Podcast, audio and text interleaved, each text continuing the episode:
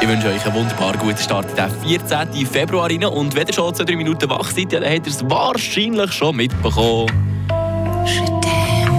Richtig, ja. Es ist äh, wieder Valentinstag.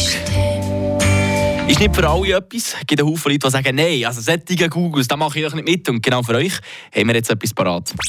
Eine Portion Wissen für einen Start in den Tag. Schlauere Tag mit Radio FR. Wenn ihr dem Ganzen einfach wollt entkommen wollt und nichts mit Valentinstag am Hut haben, dann müsst ihr einfach auf Saudi-Arabien gehen. Weil in diesem arabischen Land ist der Valentinstag verboten. Bärli dürfen sich keine Blumen, Praline oder Geschenke übergeben.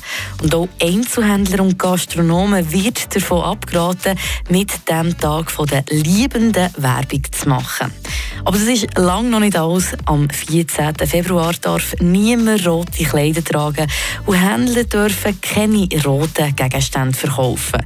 Also, wenn man rot sieht, dann kann das sogar in gewissen Fällen Gefängnis heissen.